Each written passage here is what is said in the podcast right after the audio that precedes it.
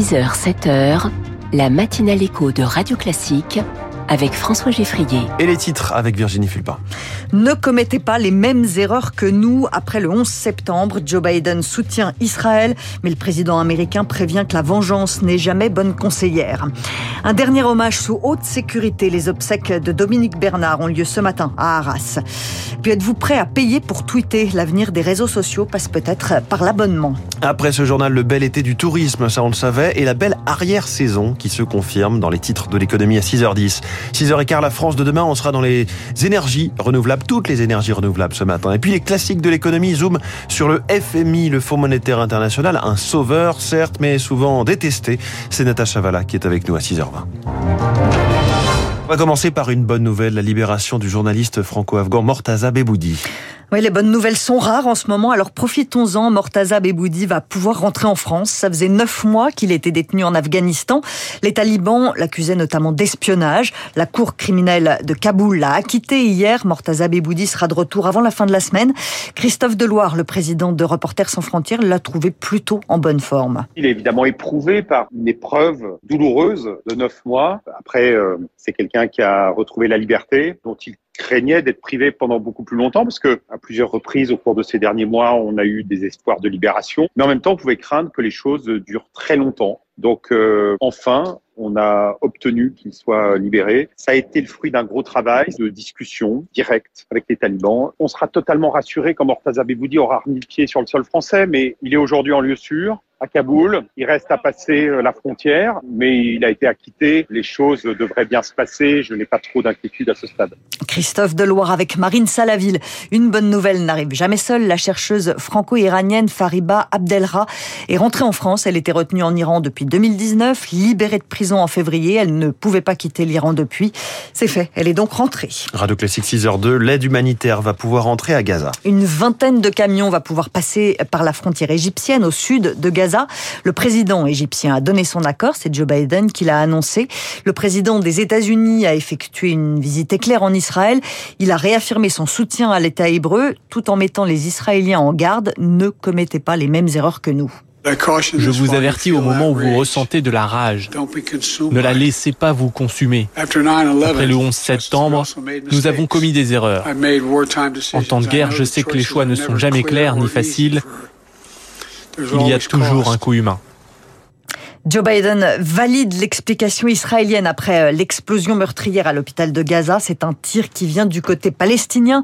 Israël a fourni des vidéos pour prouver que son armée n'avait pas bombardé l'hôpital, ce qui ne suffit pas à convaincre les pays du monde arabe, notamment avec euh, des manifestations de colère en Jordanie, en Tunisie, en Turquie, en Syrie par exemple. En voyant toutes ces manifestations dans le monde arabe, la crainte d'un embrasement de la région se fait plus précise, mais certains pays peuvent aussi faire tampon et utiliser leur puissance à des fins d'apaisement. Marc Tédé, ça peut être le cas du Qatar. C'est au Qatar que les principaux dirigeants du Hamas se sont installés en 2016. Doha finance les salaires des fonctionnaires de Gaza depuis 2018 à hauteur de 30 millions de dollars avec l'aval d'Israël et des États-Unis qui ont installé au Qatar leur plus grande base militaire à l'étranger. Chacun y trouve son compte, détaille le spécialiste du Moyen-Orient Sébastien Boussois. D'un côté, ces dirigeants du Hamas sont quand même en insécurité claire quand ils sont à Gaza. Ils ont une forme de garantie et de protection de la part du euh, Qatar, en échange de quoi? Le Qatar a une influence importante sur le Hamas, la possibilité de négocier avec eux certaines situations. Avant le Hamas, les talibans afghans avaient aussi trouvé refuge au Qatar, pour qui l'accueil et le dialogue avec des interlocuteurs infréquentables pour les Occidentaux est devenu une valeur ajoutée, explique Jean-Louis Saman, chercheur à l'Institut français des relations internationales. Les Qataris sont capables de dialoguer avec les islamistes, les nationalistes, euh, les juntes militaires. Ça leur permet, lorsqu'il y a des conflits, d'avoir euh, des contacts pour négocier. Dès 2004, le Qatar avait permis la libération des journalistes Christian Chesneau et Georges Malbruno enlevés en Irak. L'Émirat avait payé leur rançon. Aux États-Unis, une centaine de manifestants ont envahi un bâtiment du Congrès à Washington pour réclamer un cessez-le-feu au Proche-Orient. On ne peut pas systématiquement interdire toutes les manifestations pro-palestiniennes en France. Le Conseil d'État a tranché. Les préfets apprécieront au cas par cas s'il y a des risques pour l'ordre public.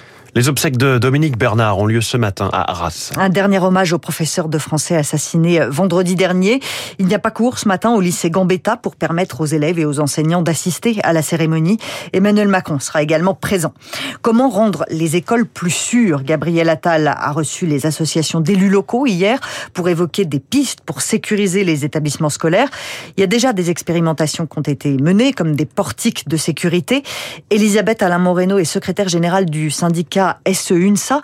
Elle explique que dans les écoles primaires, notamment, on est très loin de la sécurité maximum. Beaucoup de personnel, et en particulier les directrices et directeurs d'école, ont fait remonter comme euh, quoi avant de se poser la question s'il y avait une alarme, euh, s'il y avait un verrouillage automatique, s'il y avait un appel systématique à la police, on fait tout simplement remonter ben, que dans la cour de l'école, il y avait une grille qui était cassée euh, depuis trois mois et qu'elle était toujours pas réparée, qu'elle donnait sur la rue, euh, qu'il y avait un portail avec le verrou qui était défaillant et qui marchait une fois sur quatre.